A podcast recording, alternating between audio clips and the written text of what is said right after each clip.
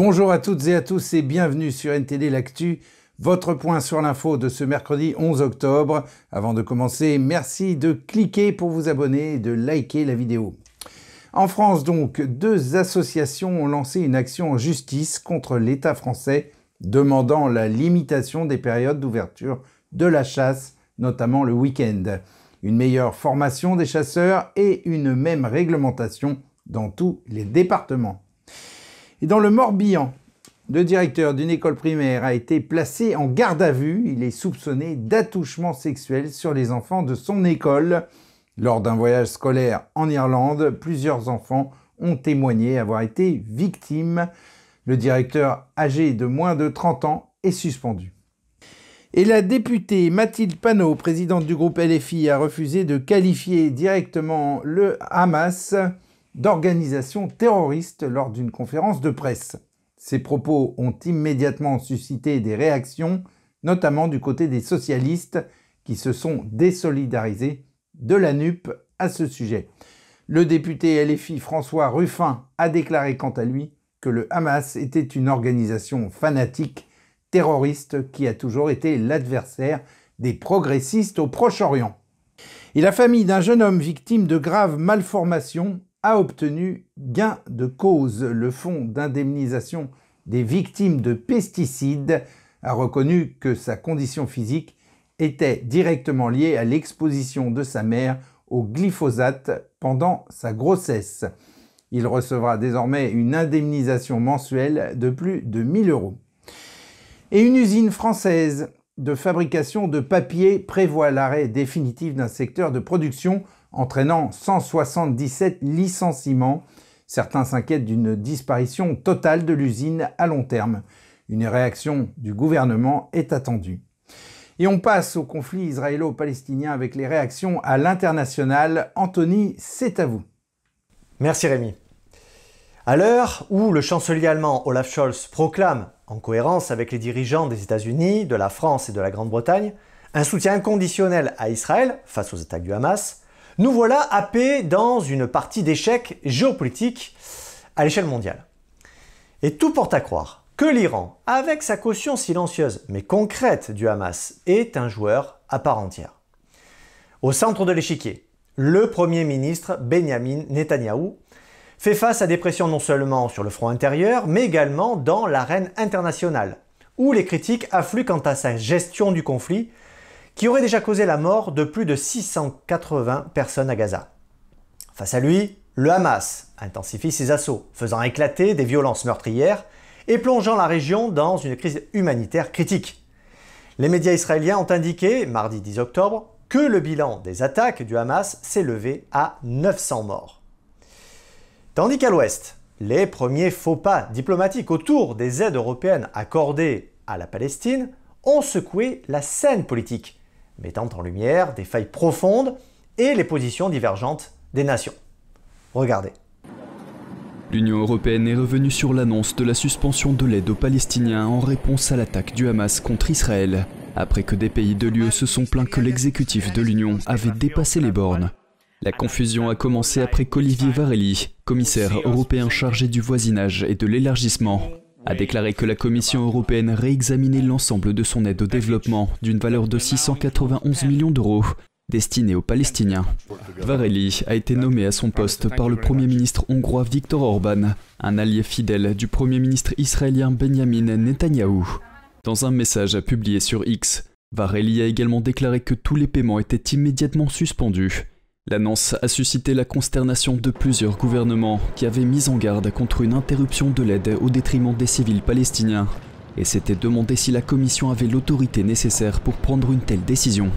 Cette annonce a également surpris, car des fonctionnaires avaient déclaré plus tôt dans la journée que l'aide aux Palestiniens serait discutée lors d'une réunion d'urgence des ministres des Affaires étrangères de l'UE.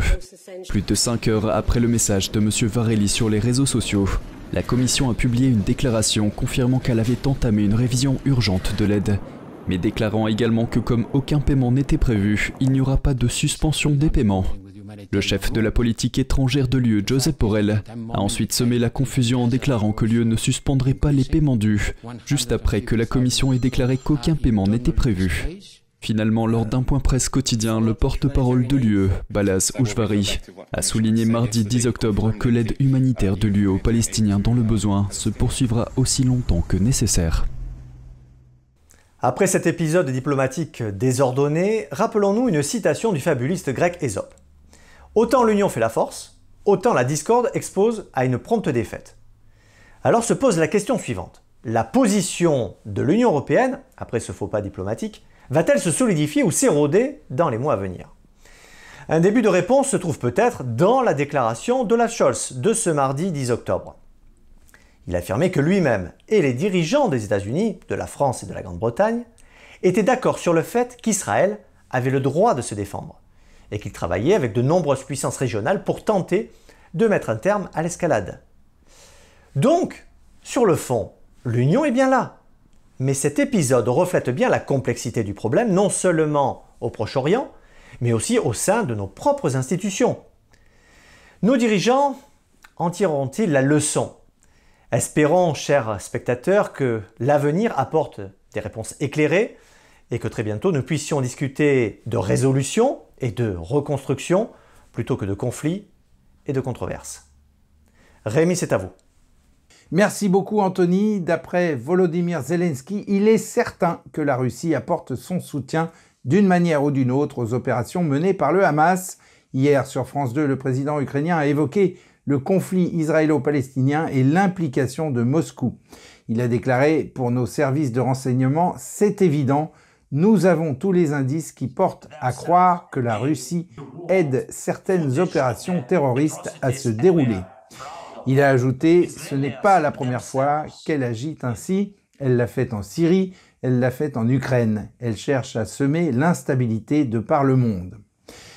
Et le Premier ministre Benjamin Netanyahou a fait part au président américain lors d'un appel que les terroristes du Hamas avaient violé des femmes, décapité des soldats et exécuté des enfants. Il a ajouté C'est une barbarie que nous n'avons pas vue depuis la Shoah. Le bilan de l'attaque du Hamas est désormais de plus de 1000 morts et de 2900 blessés. Israël est entré mardi dans son quatrième jour d'affrontement avec le Hamas et ses alliés. L'armée a procédé à la plus grande mobilisation depuis la guerre de Kippour en 1973. 300 000 réservistes ont déjà été mobilisés et 60 000 autres vont être appelés. Et des roquettes ont été tirées depuis la Syrie, des roquettes auxquelles Sahel a répondu par des tirs d'artillerie. Et parmi les otages détenus à Gaza, on compte de nombreux ressortissants étrangers sur les réseaux sociaux. Dans des vidéos qui ont circulé peu après le début de l'attaque, on pouvait voir une jeune femme inconsciente, à moitié dénudée, allongée à l'arrière d'un pick-up, brutalisée par des terroristes armés du Hamas. Il s'agit de Shani Luke, une germano-israélienne. Sa mère a déclaré aux médias allemands avoir reçu des nouvelles selon lesquelles la jeune femme de 22 ans serait en vie, quelque part dans la bande de Gaza. Sa fille souffrirait d'une grave blessure à la tête et se trouve dans une situation critique. On espère la retrouver vivante et en bonne santé, ainsi que tous les autres otages. Et on passe aux actualités Chine qui sont elles aussi liées au conflit. Vladia, on vous écoute. Merci Rémi, bonjour à tous. La nouvelle guerre qui éclate au Moyen-Orient met le monde en alerte. L'ambassade d'Israël en Chine a publié un message sur X exprimant l'espoir d'un soutien et d'une aide de la part de Pékin. Le ministère chinois des Affaires étrangères s'est dit préoccupé par l'escalade et espère un cessez-le-feu. La Chine n'a pas condamné la Palestine. L'Iran, sans surprise, apporte un soutien inconditionnel à la Palestine. Mais de quelle manière la Chine et l'Iran sont-ils impliqués dans cette affaire? En voici un aperçu rapide. Israël et la Palestine sont des rivaux mortels. Le Hamas est l'une des organisations terroristes qui contrôlent la Palestine. Israël est le principal bénéficiaire du financement militaire américain. La Chine, quant à elle, se livre à une danse stratégique. Elle est le troisième partenaire commercial d'Israël, mais elle montre son soutien à la Palestine. Dans le même temps, la Chine soutient l'Iran qui envoie de l'argent et des armes au Hamas. L'Iran et le Hamas veulent tous deux anéantir Israël. Selon un rapport de 2014 du site web Krebs sur la cybersécurité, des pirates informatiques militaires chinois ont volé des informations sensibles sur le système de défense antimissile d'Israël. Et à cause de cela, la Chine est soupçonnée d'avoir prêté main forte à l'ennemi d'Israël. Et il y a un certain nombre de raisons pour lesquelles la Chine aurait intérêt à resserrer ses liens avec la Palestine, notamment en sapant les fonds spéculatifs américains dans la région, ainsi que le pétrole et les intérêts économiques que la Chine négocie avec l'Iran et l'Arabie saoudite.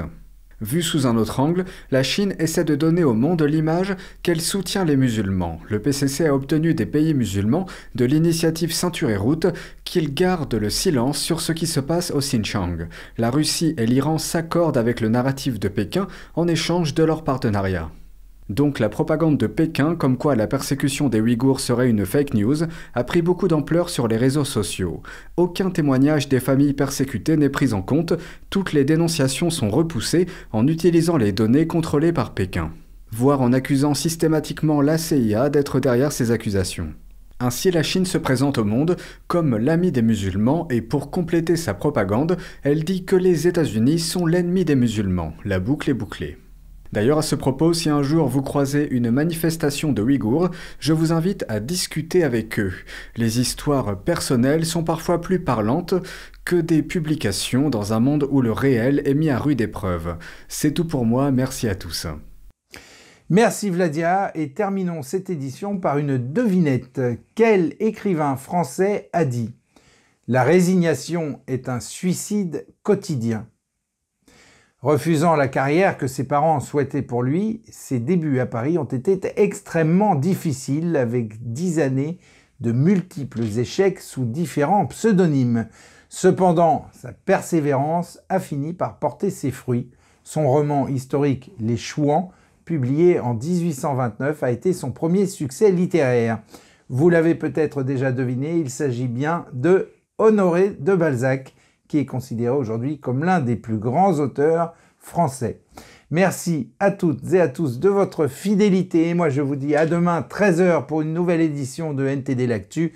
Et en attendant, portez-vous bien, aidez-vous les uns les autres et, comme Balzac, persévérez. À demain.